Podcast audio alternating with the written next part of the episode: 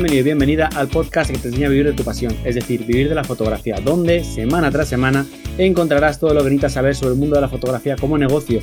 Una parte de marketing, de búsqueda de clientes, funcionamiento online, marca personal, cuánto cobrar, técnica fotográfica, bueno, hablamos de todo, un largo etcétera. Yo soy Teseo Ruiz y conmigo y contigo tenemos a Johnny Gómez. Muy buenas. Tema de hoy, vamos a hablar de copias, pero de copias de material fuera de lo habitual. Vamos a hablar de baterías, mochilas, tapas, con un montón de extras. Estas copias, estos clones. Estas marcas blancas también, ¿no? Marcas blancas, sí, también podríamos hablar de eso. Que existen en el mercado y hasta qué punto merecen la pena o no. Vamos a hablar de nuestras experiencias y de qué posibilidades tenemos para, bueno, abaratar un poco costes si, si hiciera falta. Pero antes, Johnny, cuéntanos. El call to action de este podcast y es que eh, todo esto que estás aquí escuchando forma parte de la academia, de la academia online de Vivir de la Fotografía que se encuentra en vivirdelafotografía.es que funciona porque nos preguntáis, estáis escuchándonos mucha gente nueva últimamente y recibimos bastantes emails de oye, ¿cómo funciona esto? Pues es muy sencillo, es Netflix, HBO, Disney Plus, Movistar Lite, lo que queráis, todas estas plataformas en las que por una suscripción mensual tienes acceso no a un curso, sino a todos los cursos que tenemos ya disponibles. Tenemos más de 26 cursos a día de hoy, a día de, de que estás escuchando hoy el podcast. Y esto no para de crecer porque todas las semanas tenemos tres clases nuevas que van conformando los distintos cursos que pues vamos publicando. Así que, bueno, y todo esto sin permanencia, ni matrículas para poder empezar a disfrutar de la academia, nada. Tú pagas la cuota y ahí lo tienes, que son 10 euros al mes, que lo puedes ver como 33 céntimos al día. Si por 33 céntimos al día no quieres aprender sobre marketing y sobre técnica fotográfica, es que a lo mejor esto es simplemente una afición y oye, que la afición más bonita del mundo, todo hay que decirlo, pero más fácil no lo podemos poner. Así que nada, vamos a ir con el podcast. con el tema, vamos a hablar del tema de las, de las marcas blancas, de las copias, de los clones. Primero, destacar que nosotros no estamos a favor de las propias copias. Entendemos que existen una serie de patentes, de investigaciones, de material que, en ocasiones, pues eso, es. Eh, estamos saltándonos todo eso al, hacer la copia y que tanto por seguridad como por ética eh, eh, habrá algunos elementos que no, que no deben, no deberían ser, por así decirlo, sí, no se deberían vender. Pero sin embargo hay otros que sí que es cierto que a lo mejor no existe una patente, no existe un... y se están cobrando a precios desorbitados, que es lo que a mí me gustaría destacar. Entonces vamos a destacar qué productos, pues bueno, de una forma u otra eh, podemos llegar a conseguirlos y aquí cada uno, bueno, que, es, que establezca su juicio de valor a la hora de comprarlo y que, que tenga toda la información posible. Claro, yo, yo empezaría a lo mejor hablando de lo que seguramente sea lo más vendido dentro de estas marcas blancas, ¿no? Que son las baterías. Porque claro, las baterías de las cámaras, las originales, pues más o menos todas yo creo que están establecidas en que una batería cuesta 70-80 euros. Y da igual la marca que sea, da igual el modelo de cámara que sea, que todas te van a costar ese precio. Entonces, claro, pues cuando tú ves que encima, ¿no? Con toda esta, todas estas cámaras sin espejo que, que ahora ya lo van solucionando poco a poco, pero que llegabas y la, y vamos, hacías 200 disparos y se te acaba la batería, yo que cuando estaba todavía con reflex, iba con seis baterías ahí siempre en la cámara porque tengo pánico a que me pudiera quedar eh, sin batería o que la lleve y alguna esté descargada. Pues claro, si tú quieres tener eh, ocho baterías y tienes que pagar 80 euros por cada una, oye, es que te compras otra cámara. Entonces, entonces claro, ahí yo creo que es quizás donde más o menos todo el mundo va por estas marcas blancas que, que aquí al final siempre hay la misma duda. ¿Qué hago? ¿Me compro la original o la clónica? Y piensa, la gente suele pensar que la clónica, o sea, lo que suele pasar es que tienes miedo. ¿Y si me va a estropear la cámara? Y si, porque yo creo que nadie duda en comprarse una clónica porque le puedan dar menos disparos. Que ojo, que hay algunas que hasta mal, porque le meten más amperaje, cosa que yo quizás no recomendaría mucho meter más amperaje a una cámara que no está preparada para eso. Pero aquí yo creo que lo solucionaría muy fácil. Todo, ¿no? Toda la gente que siempre me pregunta, oye, ¿esto de alguna clónica, alguna de marca blanca? Patona. O sea, yo siempre que he comprado alguna, ¿no? Que no es de la propia marca, he utilizado Patona por recomendaciones de gente, ¿no? Que, a la que yo pregunté cuando era la fotografía. Y sin duda yo creo, ahora nos contarás tu experiencia y la de tus alumnos, Pero yo creo que con Patona siempre es un acierto y sobre todo eh, Patona ya tiene hasta su propia gama de, ¿no? de baterías y yo iría a las premium porque ya que salen tan baratas en comparación con las originales, yo no me ahorro 10 euros ni 5 por pillarme la normal, iría por la premium que va con todas las ¿no? Todos los sistemas de seguridad, de alta tensión, de que no le mande de repente a un golpe de tensión cuando la cámara está apagada y no está preparada para eso, etcétera, etcétera. Correcto, ahí eh, yo remarco lo mismo que dices tú. Sí que hay que asegurarse que esas baterías que compremos de, marca blanca que tengan los dispositivos mínimos de seguridad, eh, porque, porque sí que, bueno, ahora hablaremos de los cargadores, que ahí sí que he visto más problemas, los he visto arder, literalmente, pero, pero en baterías, por ejemplo, bajo mi experiencia con los cientos de alumnos que he tenido, solo hubo uno que se le ensanchó la batería y fue porque le llovió, su cuerpo no es sellado, no lo secó correctamente y a los tres días se le había ensanchado la batería y dentro de la cámara, entonces la cámara había reventado. Pero salvo esa excepción, no conozco a nadie que, que se le haya estropeado la cámara. Como bien decías tú, no compramos, eh, nos fijamos bien el modelo de la batería, nos fijamos bien que, que, que pues en este caso no tenga más amperaje ni que tenga ningún extra de ese aspecto. Y, ya está, y nos podemos ahorrar básicamente la mitad o incluso más de lo que vale una batería eh, original. Claro, y, y, lo que sí que es cierto que te va a dar menos disparos y van a morir antes la... A mí, por ejemplo, ninguna de las que he tenido originales de ninguna marca se me ha muerto. Y supongo que la... que a mí se me murió una de las 600D, eh, que era patona, y se me murió porque fue la primera que compré y dejó un día de funcionar, pero ya está. Tiene una serie de cargas útiles. Cualquier batería tiene un, tope, entonces a lo mejor son 500 cargas, 1000 cargas. Bueno, llega el momento que, ya le hemos dado su vida, su vida máxima y su vida útil y ya, y ya no da para más. Claro, pero ¿qué pasa con los cargadores? Porque aquí sí que hay que tener mucho ojo. Claro, aquí en este caso siempre tienen que estar homologados. Yo aquí sí que no, no me corto a la hora de comprar, porque en cargadores sí que hay más marcas dentro de las marcas blancas. Eh, los hay, yo siempre compraría de doble bahía, que está muy bien, tardan un poquito más en cargar, porque al final cargan a, dos bahías, pero mm, para los que tenemos, como dices tú, seis baterías, nos viene, nos viene muy bien. Pero eh, igual, homologados y que sean de, marca. Yo recuerdo mi compañero eh, Carlos, que se dedicaba al tema del stock, que a él se le quemó, creo que fue el cargador de, de la batería de, del dron que las, baterías eran de estas malillas y el cargador creo que también. Y dice que, que él estaba en el salón y empezó a oler a quemado y salía el fuego por las cortinas.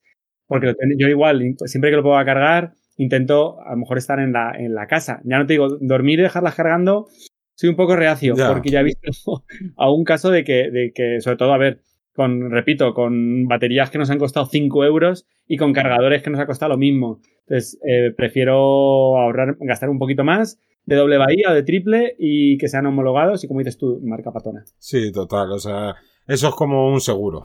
Sabes que, te van a ir bien. Luego, yo que sé, también tendríamos los cables, ¿no? Eh, cables aquí, pues ya sea para los HDMI, cables que son para conectar al ordenador, o cualquier cable que le puedas conectar a, a tu cámara, pues tienes tanto los de marca blanca como los originales.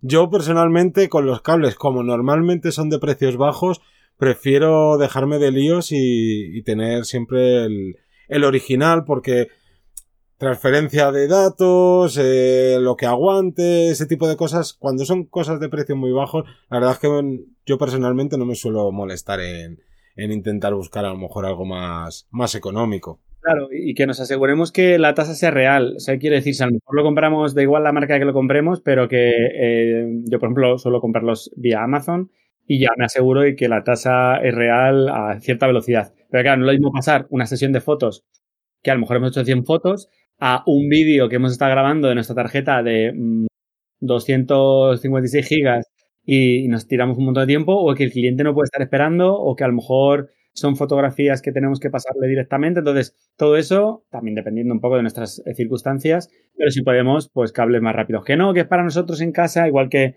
que si quisiéramos el lector de tarjetas, ¿no? Eh, bueno, pues a lo mejor un lector más lento, bueno, pues un lector más malillo, pero habría que tener, en este caso, sea de la marca que sea, eh, que te aseguren que vayan a esa velocidad. Claro, y sobre todo pensar que si tenéis un, en vuestro ordenador un disco duro SSD para tener las fotografías pero resulta que el cable que utilicéis para pasarlo al SSD carísimo con una velocidad increíble, pues es de un, de un cable pues baratillo que no tiene esas tasas de velocidad, que no las aguanta, pues es que estamos, ¿no? Con un cuello de botella absurdo, que no, que no nos merece la pena. Pero bueno, más, más cosas de, de las que podremos hablar serían, por ejemplo, de, de las mochilas. Que a día de hoy yo, yo recuerdo que antes miraba un poquito más pero nunca, nunca he comprado ninguna de estas así como de, de imitación o de clónicas de, la, de las grandes marcas, porque la verdad es que yo no soy muy de gastarme un pastón en una, ¿no? En, en una mochila de fotografía, porque por lo menos para, y fijaros que yo me voy por ahí a la montaña a darme panzadas y, y liarla, pero de momento no, no he tenido problemas con la calidad de las, de las mochilas que he utilizado y por tanto el no yo creo que lo que siempre he visto es que de marcas caras a lo mejor tú ahí conoces más de marcas caras te sacan el modelo equivalente o que lo imita y demás a la mitad de precio y es como de pues veremos si la no ¿Qué materiales has utilizado? ¿Cómo son esas cremalleras? ¿Se me va a romper y se me va a caer por debajo de la cámara? No sé, ahí a lo mejor tú tienes más, más experiencia. Sí, sí, a ver, yo que al final tengo una mochila para cada cosa. O sea, yo lo de las mochilas es una enfermedad que no, que yo lo he reconocido y, y mira que me he quitado y a día de hoy yo creo que solo trajo unas 7 8 mochilas. O sea, que son menos de las que yo antes tenía. Eh, pero sí que es cierto, yo al principio era muy reacio con las, con las eh, copias. Eh, sabes que es una copia cuando vale la mitad de precio y es de la marca, ¿vale? Y esto lo he pillado a AliExpress o similar era un poco reacio, pero cuando las probé y las puse en práctica, es que son prácticamente idénticas. Yo creo que las hacen la misma, la fábrica al lado, están los mismos trabajadores y, y, siguen fabricándolas porque cremalleras, eh, materiales, a lo mejor te hace un poquito más de pelotilla algún material, algún tal, pero es que incluso yo creo que los materiales son iguales.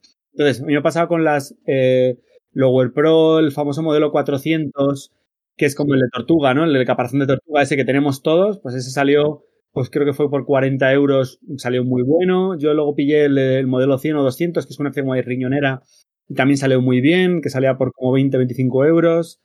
algún otro de estos más alargaditos que valían como 150 euros te quedaban como en 70 o 80 y salieron también muy buenos. O sea, y mira que yo digo, yo llevo la mochila hasta arriba, lo forcé y en principio mi experiencia es positiva frente a este tipo de, de copias.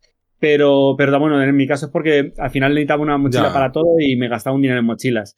Una vez que las he tenido, sí que es cierto que lo he dejado fijo y a día de hoy, bueno, voy a más a una marca en concreto que me dé, pues a lo mejor una riñonera dentro de la mochila que sale y te ayuda a no parar mientras que estás de, haciendo fotografías en la montaña, o buscas algo que sea como eh, mucho más compacto, que la cremallera lateral no coincida con el de abajo, por si te meten la mano para robarte, que se lleven, que no te pueden robar un portátil que es más grande, pero la mochila está protegida. O sea, como tenga diferentes compartimentos, todo eso ya es más difícil que te lo, que te lo clonen, ¿no? Que te lo copien. Claro. Entonces, como digo, hay que tener cuidado, asegurarnos que cremalleras y impermeables y materiales no, no hacen pelotillas, pero mi experiencia es bastante positiva.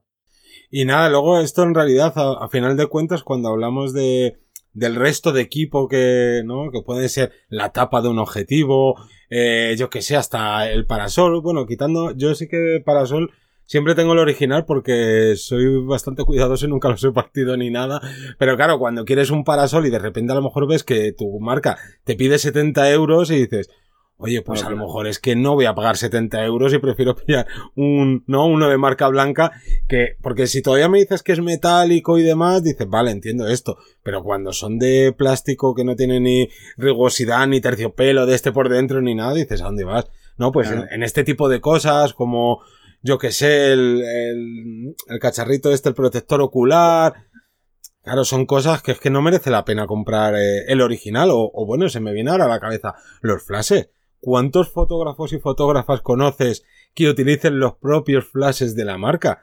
Porque yo creo que de, flashes de Zapata ninguno. Yo no conozco ninguno. A día de hoy yo sí que conozco alguno, pero porque ya lo compré en su momento y, les costó una pasta, pero a día de hoy sí que han bajado mucho más los precios y se han abierto nuevas marcas.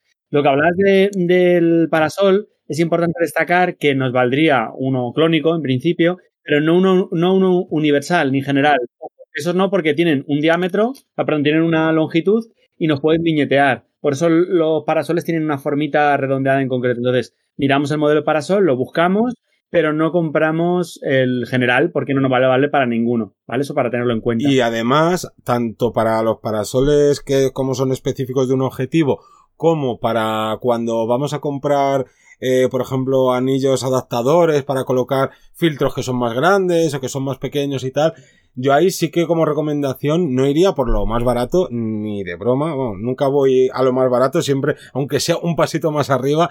Pero cuidado con esto porque he visto a más de una persona que ha metido un parasol que luego no ha sido capaz de quitarlo, ha cogido ahí con las tenazas, se la ha terminado partiendo y lo han tenido que llevar al servicio técnico o con las, eh, los filtros y demás cuidado que como la rosca no esté bien bien troquelada y bien pulida, es que se notan. Hay algunos que tú coges, los enroscas y es que fluyen, y otros que les ves que como que vas forzado y dices, eh, cuidado, casi que mejor, por lo menos no lo aprietes. Ya no te digo que lo tires, pero por lo menos no lo aprietes, que lo mismo se te queda ahí, vamos, soldado a tu objetivo y para, vamos, hasta la muerte.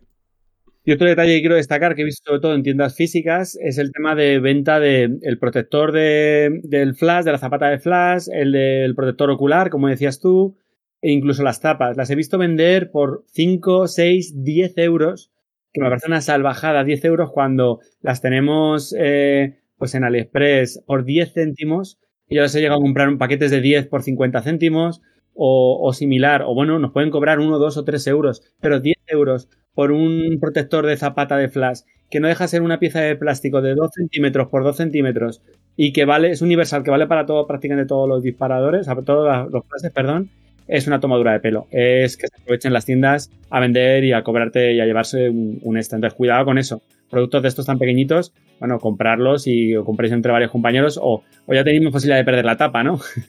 Así que ahí no hay tanto problema.